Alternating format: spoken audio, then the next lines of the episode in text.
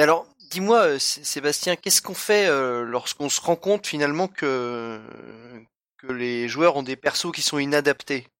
Ou alors si ou même si autre cas si ce sont les joueurs qui sont inadaptés? Euh, tu veux dire comment peut-on sauver la situation? Ah, une fois qu'on le découvre pendant le scénar. Alors, voilà. Bah, déjà, t'es dans la merde. J'aimerais t'en prévenir. C'est-à-dire que, toi, c'est, c'est, c'est, si tu n'avais pas anticipé ça du tout, pour une raison X ou Y, euh, le découvrir pendant que t'es en train de jouer, si si, tu vois, au pire, pendant que t'es déjà bien engagé dans l'histoire, ça peut poser plein de problèmes. D'abord, c'est jamais que du jeu de rôle, au pire on arrête. C'est vraiment ça marche pas, ça marche pas. Quoi. Euh, on s'arrête, on, en discute, on débrief. Euh... J'étais vraiment persuadé que tu avais le sort de détection de la magie. Mais non, je l'ai pas pris au niveau 4. Ah oui, non, d'un seul coup, tu pouvais pas faire le scénar. Bon, euh... on arrange.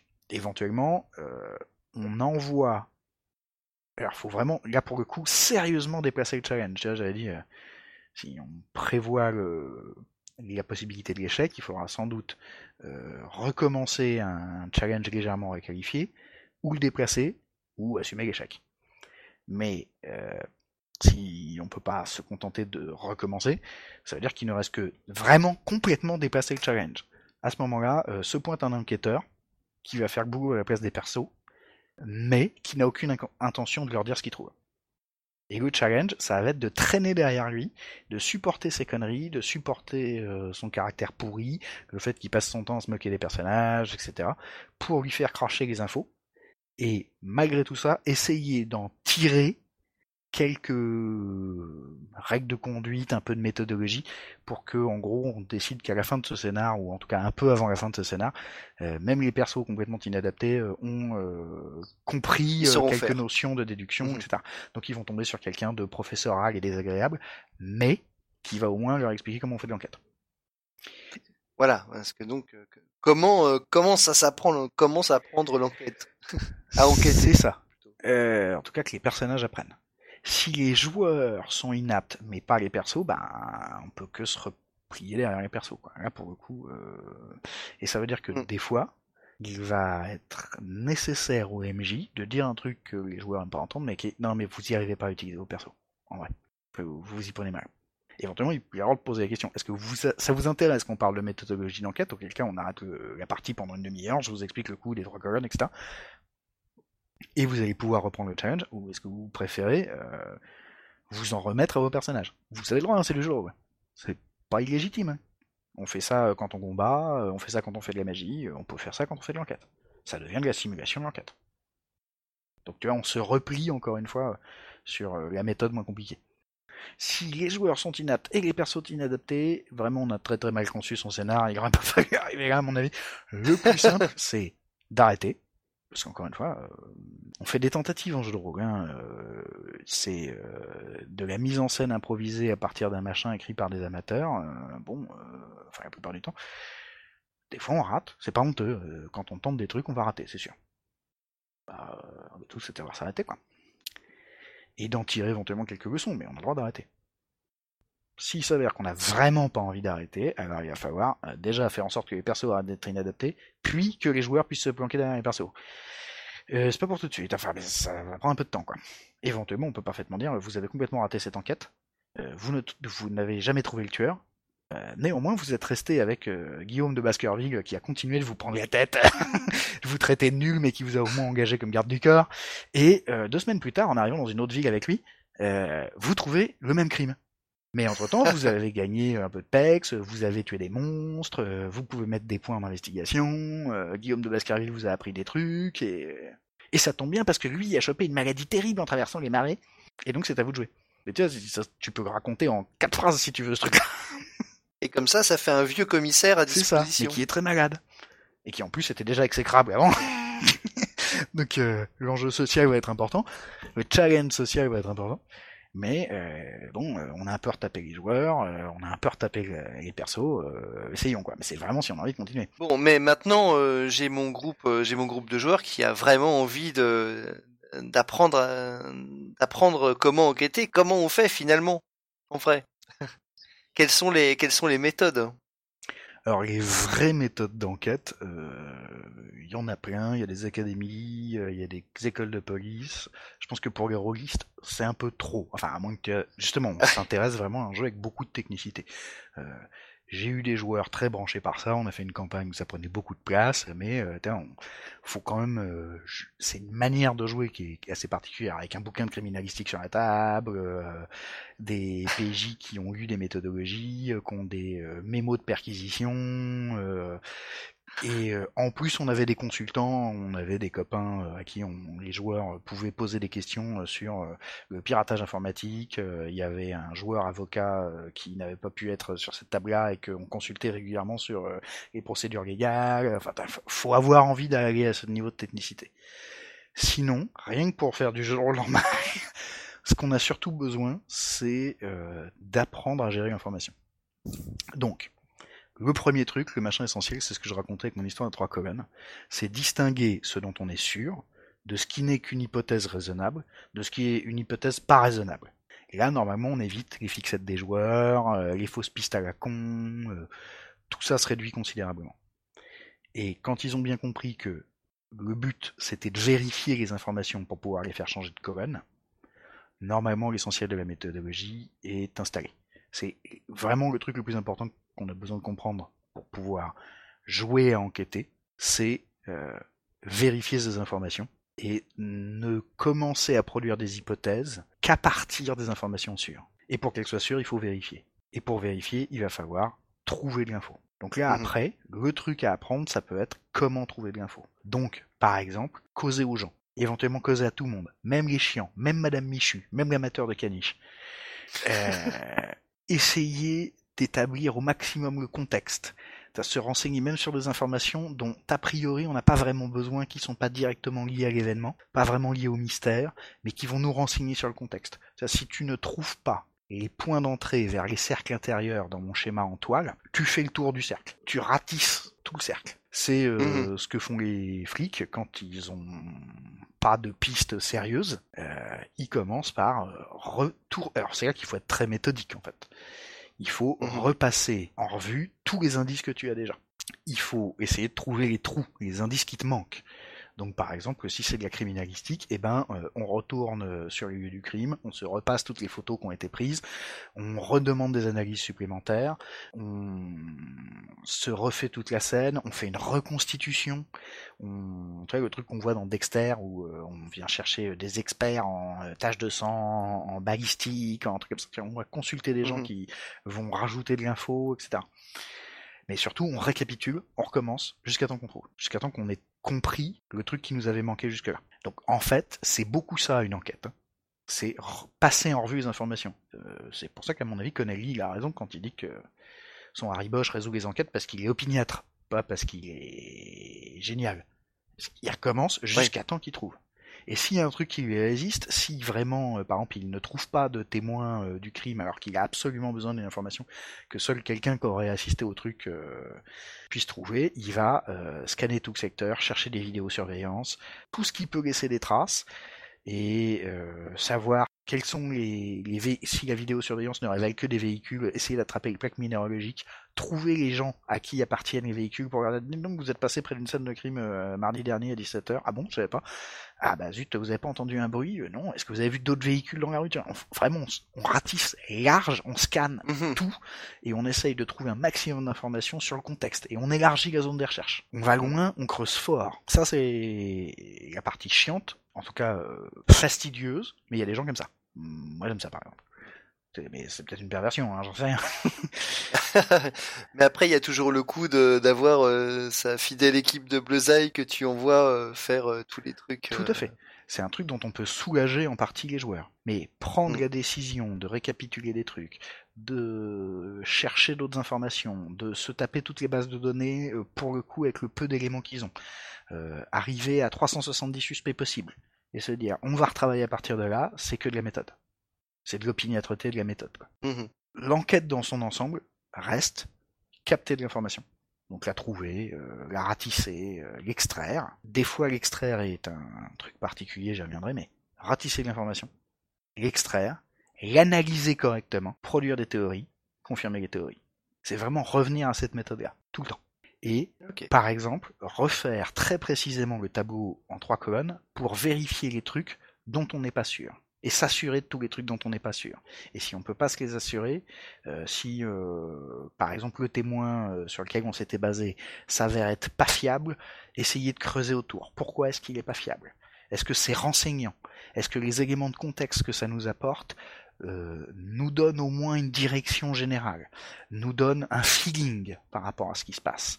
Euh, S'il s'avère que le témoin était pas fiable, est-ce qu'il peut au moins nous pointer vers d'autres témoins qui eux le seraient plus? On insiste, on va réinterroger les gens, on va refaire un tour sur la scène de crime.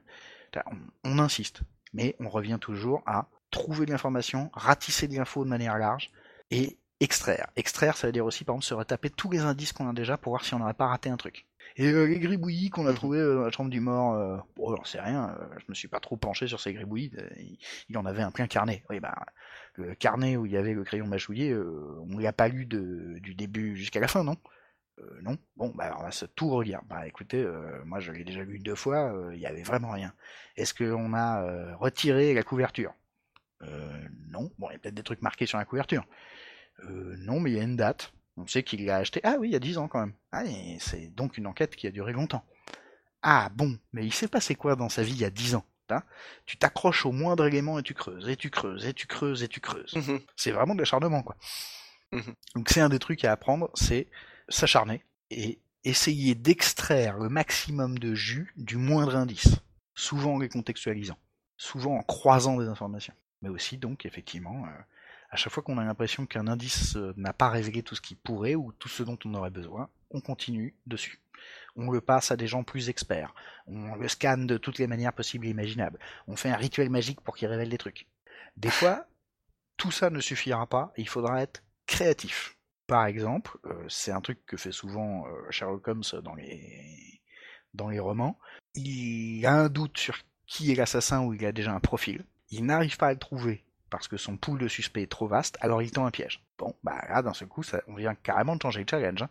C'est-à-dire que l'enquête qui ne pouvait pas être résolue par la seule méthodologie peut maintenant l'être par la ruse. Ça aussi, c'est possible. Mais donc oui, on peut apprendre à enquêter, et au passage, euh, moi j'ai joué dans des groupes euh, qui ont commencé, on a tous commencé par complètement démunis sur le sujet, mais euh, un peu débutant évidemment.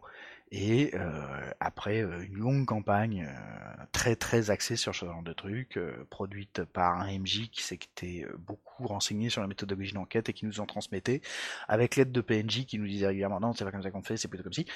On a fini par apprendre des trucs. Et après un an et demi de campagne, bah, on était meilleur qu'au début quoi mais ça nous a décidé de mm. s'acharner, et parce qu'on avait vraiment envie de jouer à enquêter, on avait vraiment envie de trouver par nous-mêmes, et euh, bah, on y passait du temps. Et donc il y a eu beaucoup beaucoup d'après-midi, euh, je vais pas dire perdus parce qu'on apprenait, mais euh, où euh, vraiment le scénar avançait pas beaucoup, et où le MJ nous disait Vous êtes sûr que vous voulez pas qu'on accélère un peu? Non, non, on veut trouver Bon, bah, ok.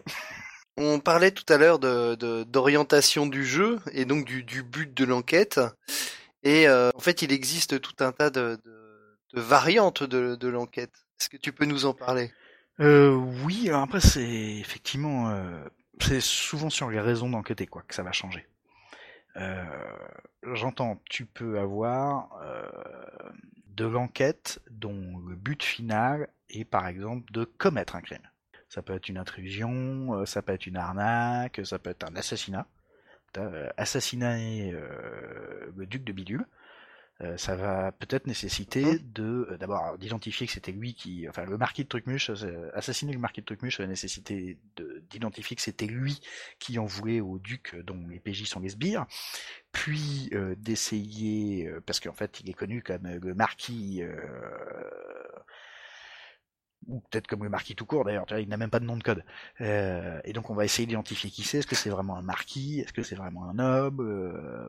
Quand on l'aura identifié, on sait que c'est lui méchant, mais on ne sait pas encore qui se cache derrière ce, ce nom, euh, il faudra le repérer, puis commencer à se renseigner sur les protections qui l'entourent puis euh, sans doute euh, des protections qu'on aura trouvées, de ce qu'on saura sur son identité, sur sa localisation, ses origines, tout ce qu'il a magouillé contre nous jusqu'ici, on se fera une assez bonne idée des moyens qu'il a et des moyens qu'il n'a pas.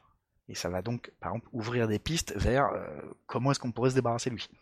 Si ça se trouve, en enquêtant sur lui, on va découvrir qu'il a une maîtresse qu'il visite nuitamment dans un quartier malfamé de la capitale et que c'est un bon endroit pour l'attendre, lui tendre un traquenard, lui faire la peau. Si on le rate et qu'il disparaît, il va falloir qu'on euh, retourne enquêter, euh, qu'on découvre euh, où est-ce qu'il pourrait se cacher, sans doute auprès d'un allié ou d'une propriété qu'il avait déjà. Bon, bah alors, qui connaît sa famille, qui connaît l'immobilier à sa disposition. si on trouve rien, il va falloir attaquer ses contacts, etc. il peut y avoir une enquête dont le but est de buter quelqu'un à la fin. Ça ne change pas grand-chose au processus de l'enquête. Ça, par contre, influence et les moyens d'enquête à la disposition des joueurs, et le problème des preuves, et euh, bon, de manière générale, le contexte quoi. Mmh tu peux avoir des enquêtes qui ne sont qu'une traque. Par exemple, euh, les persos sont des chasseurs de monstres, alors ça va devenir carrément euh, The Witcher en mode sur table. les persos sont des chasseurs de monstres spécialisés. Des villageois viennent leur dire bouh, il y a une espèce de diable infâme qui hante notre vieille église et euh, les joueurs vont enquêter pour essayer de déterminer quel genre de monstre. Euh, bon, quand vous dites un diable, il ressemble à quoi? Ah bah personne n'a vraiment vu. À chaque fois qu'il apparaît, on s'enfuit. Oui, effectivement. Euh, bon, qu'est-ce que vous avez vu déjà? Qu'est-ce qui vous a fait peur? De quoi on parle quoi? Donc tu vas commencer à tourner autour, et puis tu vas passer du temps. si ça se trouve, quelqu'un va te dire ah bah moi je l'ai pas vu, mais le vieux Gérold, il prétend qu'il lui a tapé une fois avec sa pelle. Bien, alors on va voir Gérol, on lui fait cracher des trucs, on essaye de d'extraire de ses vantardises nombreuses euh, qu'est-ce qu'il a effectivement fait. Ça se trouve, on va reconstituer qu'il a vraiment réussi à repousser le monstre avec une pelle. on peut la voir, cette fameuse pelle. on va regarder la pelle, c'est une pelle normale. enfin, c'est une pelle en fer. C'est peut-être un des nombreuses, une des nombreuses créatures surnaturelles qui est sensible au fer. Bon, très bien, trouvons-nous des armes en fer. Et puis, euh, bon, euh, vous la voyez souvent, euh, le monstre, parce que nous, ça fait trois jours qu'on campe dans l'église, il se passe rien, on en a marre. ben, d'habitude, ça apparaît plutôt aux alentours de Saint-Martin. Ah oui, bon, ça, il aurait fallu nous le dire. Donc si ça se trouve, les joueurs vont par déduction, en consultant de vieux bouquins, en allant voir un vieil archimage, j'en sais rien, vont reconstituer que c'est tel monstre et que le qui va apparaître à tel moment et que le seul moyen de le détruire, c'est d'utiliser tel, tel bidule. Euh, ça peut être aussi euh, vraiment une traque au sens classique du terme. Euh, les PJ sont sur la piste d'un gros animal dangereux qui terrorise la région. Ils ne trouvent que des traces et ils vont remonter les traces. Et des fois, ils vont avoir des indices du style Alors, j'ai une bonne et une mauvaise nouvelle, dit le pisteur. Nous, avons de moins en moins de retard sur la bête. Néanmoins, j'ai l'impression que les traces font des boucles. Ok, qu'est-ce que tu en déduis? Là, moi, tout de suite, rien, mais comme hypothèse à vérifier si ça se trouve il est derrière nous. Ah, ah. euh, tu peux, alors quand je parlais d'intrusion euh, tout à l'heure, ça peut être, euh, tes PJ sont des cambrioleurs de haut vol et ils doivent pénétrer dans un bâtiment hyper sécurisé, donc ils vont commencer par euh, traîner un peu autour du bâtiment, identifier les différentes sécurités, euh, s'apercevoir que ça va être difficile, euh, voire quasiment impossible sans une complicité. Alors il va falloir qu'ils enquêtent sur le personnel du bâtiment, qu'ils repèrent un maillon faible, qu'ils enquêtent sur ce maillon faible pour trouver un truc pour le faire chanter. Enfin, ça peut prendre plein de formes. Mais il y a un cas tout à fait particulier en enquête, c'est les enquêtes magiques. Et je mets dedans aussi paradoxal que ça puisse paraître, les enquêtes technologiques. Bah, justement, quand tu joues euh, dans un univers, genre type Space Opera, où tu as euh, des super outils et des super machines euh, des détecteurs de trucs muche machin, pour faire tout n'importe quoi. Et là, ça veut dire que, bah, c'est ce qu'on disait un peu plus tôt, il faut décaler l'enjeu, il faut décaler le challenge vers non pas le fait de trouver l'information et de l'extraire, parce que ça, il y a des moyens quasi automatiques pour le faire, que ce soit euh, j'invoque un démon qui va me révéler euh, euh, la position du cadavre, ou la localisation du cadavre, hein, pour parler clairement, ou j'utilise un spectromètre de masse qui va révéler où était cachée la bombe. C'est mmh. juste que si on est dans un contexte où les enquêteurs Hmm. un peu notoirement accès à des moyens technologiques de ce genre, ou en tout cas à des moyens de ce genre, que ce soit de la magie, de la technologie ou encore autre chose, j'en sais rien. Euh, si ça se trouve, tu vois, on est dans un, on joue euh, à, euh, Mechanical Dreams, et sans que ce soit techniquement de la magie, il y a une race quasi animale avec un flair incroyable qui est capable de renifler le cadavre et de vous dire c'est un type qui, qui, qui transpire beaucoup et je dois pouvoir trouver sa piste en ville. Ah ouais, c'est quand même hyper pratique. ça peut prendre n'importe quelle forme. Effectivement. À partir du moment où tu vas avoir des moyens qui vont simplifier certaines parties de l'enquête, non seulement les criminels devraient être un peu au courant, parce qu'ils vivent dans le même monde, et avoir commencé à employer des contre-mesures, et le challenge va se déporter sur comment bypasser leurs contre-mesures, ou ça va être les moyens magiques, technologiques, euh, extraterrestres que tu veux, d'obtenir l'information, ne vont pas suffire à résoudre l'enquête.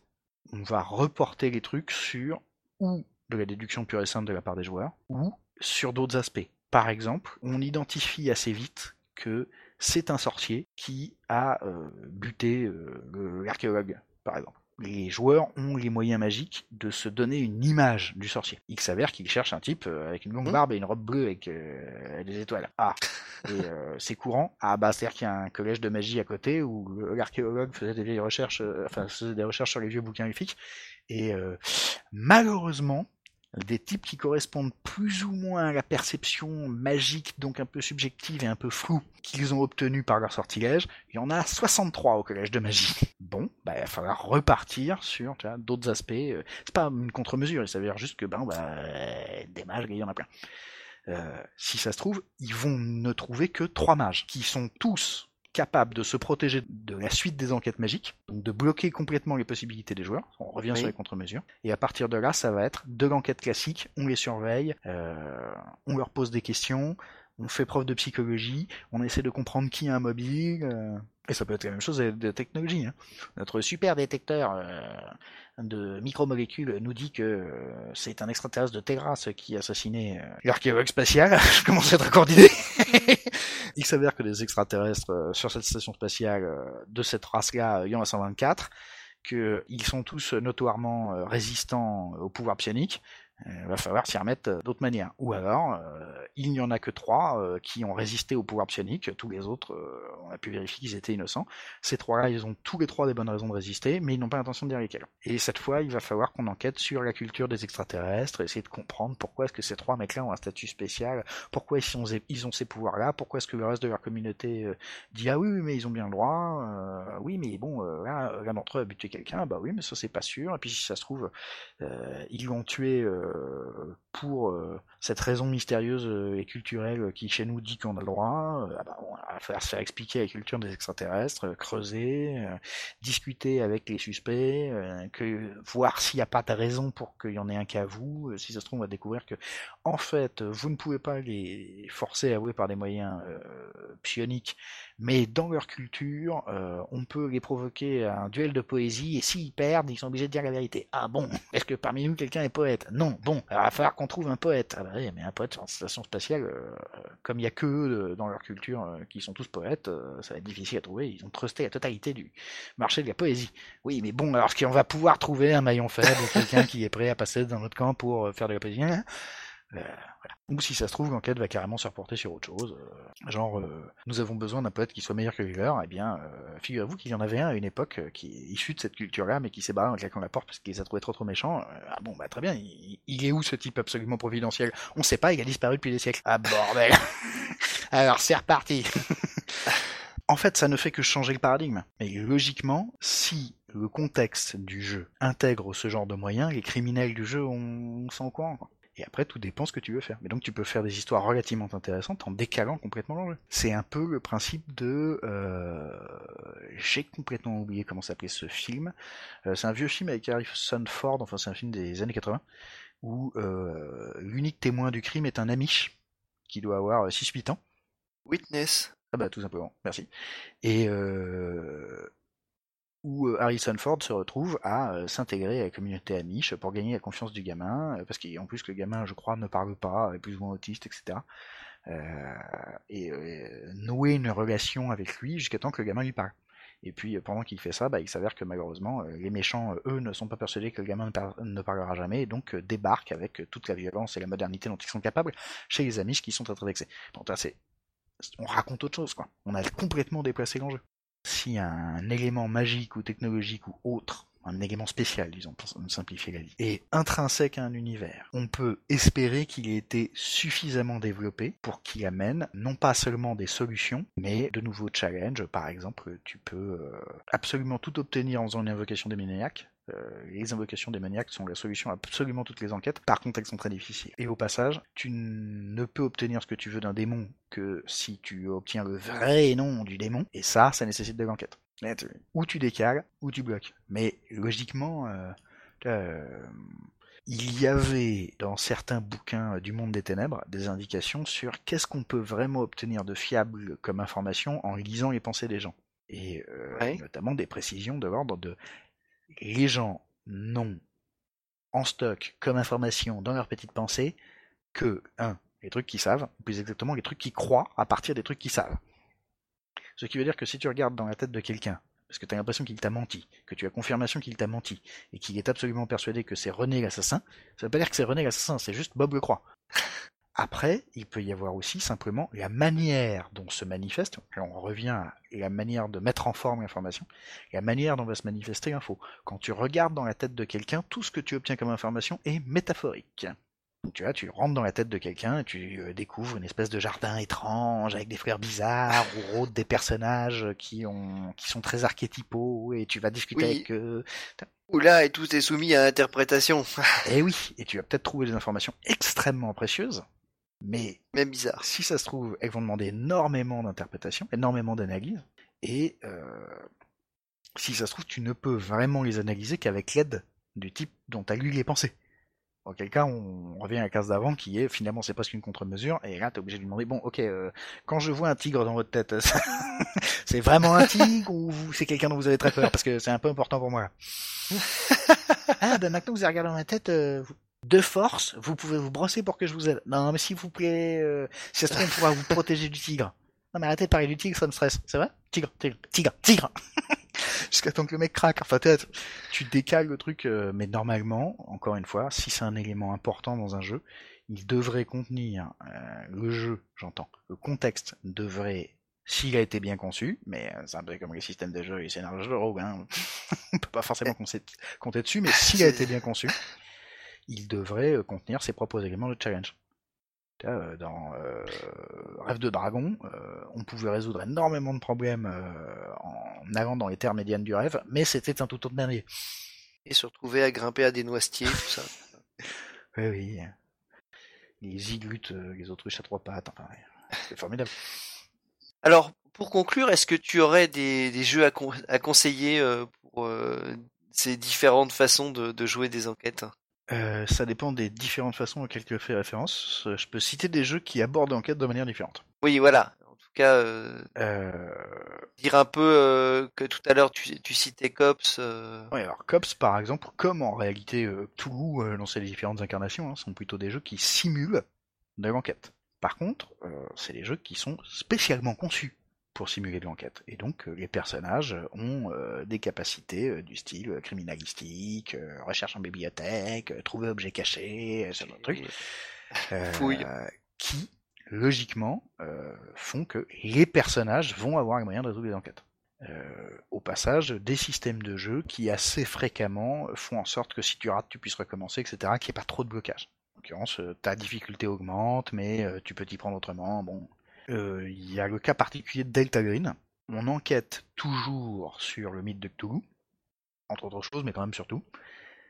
Mais où par contre on a des moyens beaucoup plus modernes et beaucoup plus puissants, puisque euh, les PJ font partie d'agence gouvernementales et donc ils ont accès à des bases de données de malades, euh, à du matériel scientifique de pointe, et si ça se trouve, ils vont finir par analyser le spectre actif des grands anciens, j'en sais rien moi si ça se trouve, ils vont découvrir que euh, quand tu euh, règles suffisamment euh, ton compteur Gégère sur la, bonne, le bon quart de fréquence, tu peux détecter les profonds.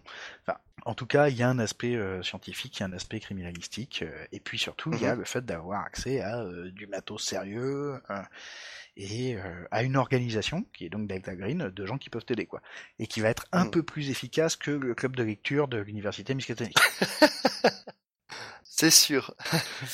Au passage, dans les jeux qui simulent sans vraiment faire un challenge pour les joueurs des enquêtes, il y avait Berlin 18, dont une Ah nouvelle oui. édition ne devrait plus tarder à sortir. Enfin, je sais pas si ça va tarder, mais en tout cas, je sais qu'il y a des gens qui travaillent dessus.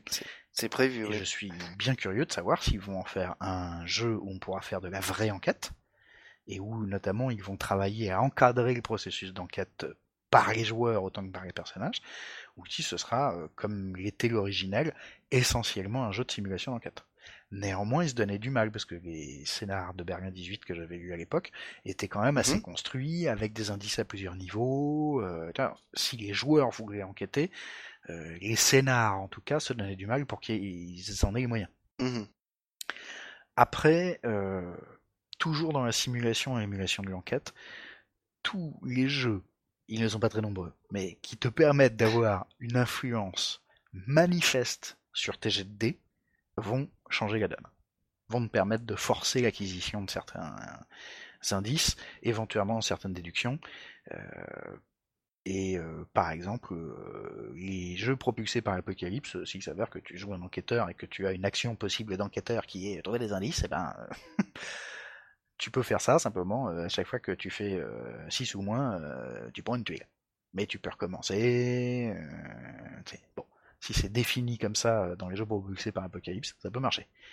Euh, Fate, euh, comme euh, voilà, tous les jeux où tu as des points que tu peux dépenser pour produire des trucs, euh, pour forcer des actions, euh, le système Cortex, dans une certaine mesure, aussi euh, peuvent faciliter les enquêtes. Mhm. En tout cas, la, la simulation et l'émulation de l'enquête. Mais comme elle donne, comme ces jeux-là, donnent plus de moyens aux joueurs d'influencer l'enquête, ça leur donne Oui. aussi mieux les moyens d'enquêter par eux-mêmes. Ils résolvent les problèmes euh, qui les intéressent le moins ou qui les bloquent ou par le système de jeu et ils se remettent à euh, creuser eux-mêmes. Ils se remettent à réfléchir eux-mêmes. C'est- c'est Ils peuvent choisir leur challenge. d'une certaine manière.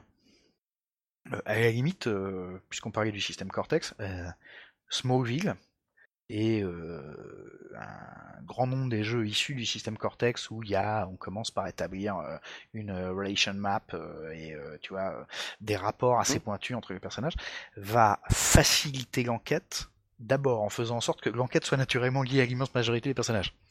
Et donc en gros, s'ils discutent Oui. entre eux, ils progressent. Et que une partie du challenge est décalée sur le relationnel. Mais euh, comme il s'avère que là aussi, tu peux booster tes jets euh, en faisant intervenir plus d'aspects de ton personnage, notamment dans Smallville, tu vois, tu as tout un tas d'aspects moraux, euh, ce en quoi croit ton perso, etc. T'as des persos euh, qui euh, sont des justiciers par nature, euh, ils vont avoir plus de facilité à enquêter, ils vont pouvoir miser ça. Mais euh, ça va euh, se friter avec ceux qui sont des intrigants par nature. Et donc, encore une fois, ça va déporter une partie du challenge sur du relationnel et sur éventuellement la capacité de euh, tous ces persos bizarres à s'entendre à peu près entre eux pour avancer. Sachant Mhm. qu'ils n'y auront pas tous intérêt, enfin, ça va être très relationnel comme enquête. Mais c'est encore un moyen de faire des enquêtes un peu différentes. Ensuite, très clairement, le système Gumshoe est à ma connaissance l'un des rares, enfin l'une des rares mécaniques de jeu euh, qui se soit vraiment penché presque exclusivement sur mécaniser l'enquête et la rendre jouable. Notamment parce que Gumshoe euh, part du principe qu'il y a des indices automatiques que les joueurs ont dès qu'ils posent des questions, Mhm. et que s'ils veulent plus d'indices, il leur suffit de dépenser les points de compétence ou d'expertise, je sais plus comment ça s'appelle, euh, correspondants qu'ont leur perso. Donc si tu as un perso qui a euh, un super score en criminalistique, et ben il dépense de points de criminalistique et il tire des de nouveaux indices euh, de la scène de crime. Si par hasard le MJ n'a pas d'idée, euh, il y a même des règles qui encadrent le fait que les joueurs puissent produire des indices eux-mêmes, proposer des indices et s'ils sont cohérents, bon, ben, on leur dit ok, effectivement, j'accepte que le criminel ait laissé de l'ADN sur le lieu du crime. On parlait de Knight's Black Agent, bah, par exemple, euh, c'est motorisé en Gumshoe. Oui, tout à fait. Euh, au passage, moi-même, euh, il y a à peu près un an, euh, on a publié, enfin, j'avais conçu le système de jeu d'un jeu de Cédric Ferrand qui s'appelle D3, qui a été publié en Cassius Belli, où on avait essayé d'encadrer un peu l'enquête. D'abord en donnant un système de jeu où tu peux forcer la réussite, simple- en s'entraidant, ce qui est le cas classique des flics où tu sais, il y a un côté buddy movies, où si on est avec les copains, et ben ça marche mieux. Y compris quand c'est les copains qu'on n'aime pas. C'est-à-dire le fait, tu peux aussi comment dire, te faire aider par tes ennemis. C'est un peu compliqué, mais ça arrive. et puis, comme on voulait modéliser le fait que c'était des persos de flics à problème, eh bien le fait de jouer tes problèmes, de faire intervenir les par nombre de ton personnage, permettait de forcer la réussite sur certains trucs. Et puis il y avait l'aspect qui était, on notait des indices en cours de jeu, et on avait un petit peu encadré la partie enquête par les joueurs en disant euh, lorsque les joueurs se jouent la scène des euh, on est dans la dans la salle d'enquête, euh, on mmh. punaise des trucs sur les murs, on ressort tous les indices qu'on avait. Si un joueur arrive à présenter la connexion de plusieurs indices entre eux de manière satisfaisante et qu'il l'explique à tout le monde, outre le fait que ça permet de récapituler les informations, ce qui est bien utile aux joueurs, alors les personnages viennent de gérer un élément de leur dossier d'enquête qui produit du bonus. Et donc le reste de l'enquête va être un peu plus facile, notamment parce que avec euh, ce bonus, ils vont pouvoir euh, convaincre le procureur de leur un mandat de perquisition. Euh, mais si, regardez, vous avez qu'à nos notes d'enquête, vous allez voir, le bonus sert aussi à convaincre mmh. le juge de te filer un mandat de perquisition, le procureur de qualifier les faits d'une manière qui t'intéresse. pendant les interrogatoires du suspect, tu pourras lui mettre la pression avec les éléments que tu as déjà, etc. Et donc le principe c'était qu'on avait à la fois une attrition des persos et le fait qu'ils allaient de plus en plus mal parce qu'ils utilisaient un pardon, avec euh, une, euh, une jauge de, si tu veux, de l'enquête gagner des points quoi. Alors, et, d'ailleurs, euh, peux-tu rappeler le numéro de Casus dans lequel on peut le retrouver? Je crois que c'était sorti dans les numéros 13, 14, peut-être et 15. Mais ça paraît, je sais plus depuis combien de temps, je, je, sais plus où on en est des numéros de Casus. Euh, j'avais l'impression que le dernier sorti était le 17. Euh, je, la, parution de Cassius n'est pas un truc que je connais par cœur. Oui, là j'ai le 17 ouais, sous les yeux. C'est probablement le dernier. sinon, je signale rapidement euh, quelques jeux beaucoup plus méconnus, mais il y en a un qui s'appelle Les Ténébreux Secrets de Sherlock Holmes, qui a vraiment la prétention de faire un truc tout à fait spécial en enquête, c'est tout le monde joue Sherlock Holmes. Ce n'est pas tout le monde joue des clones de Sherlock Holmes, c'est tout le monde est le même personnage qui s'avère être Sherlock Holmes et on joue différents aspects de Sherlock Holmes. Et c'est un jeu très très narratif avec, euh, comment si les joueurs posent les bonnes questions et euh, interviennent comme étant, euh, je ne sais pas, je suis le sens de la déduction de Sherlock Holmes, je suis les connaissances livresques infinies de Sherlock Holmes, je suis la ruse de Sherlock Holmes, s'ils interviennent au bon moment, ils font avancer l'enquête. En gros. D'accord. c'est marrant ça. Voilà, voilà. Puis après, tu as des jeux que j'ai découvert en faisant des recherches, mais que je n'ai pas testé. Je sais pas si ils sont à la hauteur de leur indication, mais tu as euh, quelques jeux comme euh, Mean Streets RPG qui prétend euh, faciliter des enquêtes et les encadrer beaucoup, y compris un autre jeu qui s'appelle The Big Crime. Et puis après, tu as des jeux dont on peut affirmer qu'ils sont ratés. Par exemple, GURPS Cops est un jeu qui fournit énormément de matériel pour créer des enquêtes énormément de matériel pour jouer des flics euh, qui racontent plein de trucs sur comment fonctionnent les polices de plusieurs pays, euh, etc. Bon, c'est très américain, très anglo-saxon au départ, mais euh, il y, a, y, a, plein d'éléments à prendre dedans. Par contre, c'est le système GURPS, quoi. Hein. il est vraiment pas optimisé pour faire ça. Mais ça, et ce sera sans doute notre conclusion comme pour pratiquement tous les genres de jeux de rôle et toutes les sortes de jeux de rôle euh, possibles et imaginables, le fait d'avoir un système adapté va faire une considérable différence. Hein. Eh bien, euh, donc euh, nous avons terminé. Ce fut long. Ce, fut très long. ça, par exemple, tu vois, les gens qui avaient besoin de détartrer une baignoire, de creuser une tranchée autour de chez eux, c'est fait. Ah bah, je pense que si le mec il avait commencé de mettre le ciment de son bunker, là il est en train de sécher, tu vois.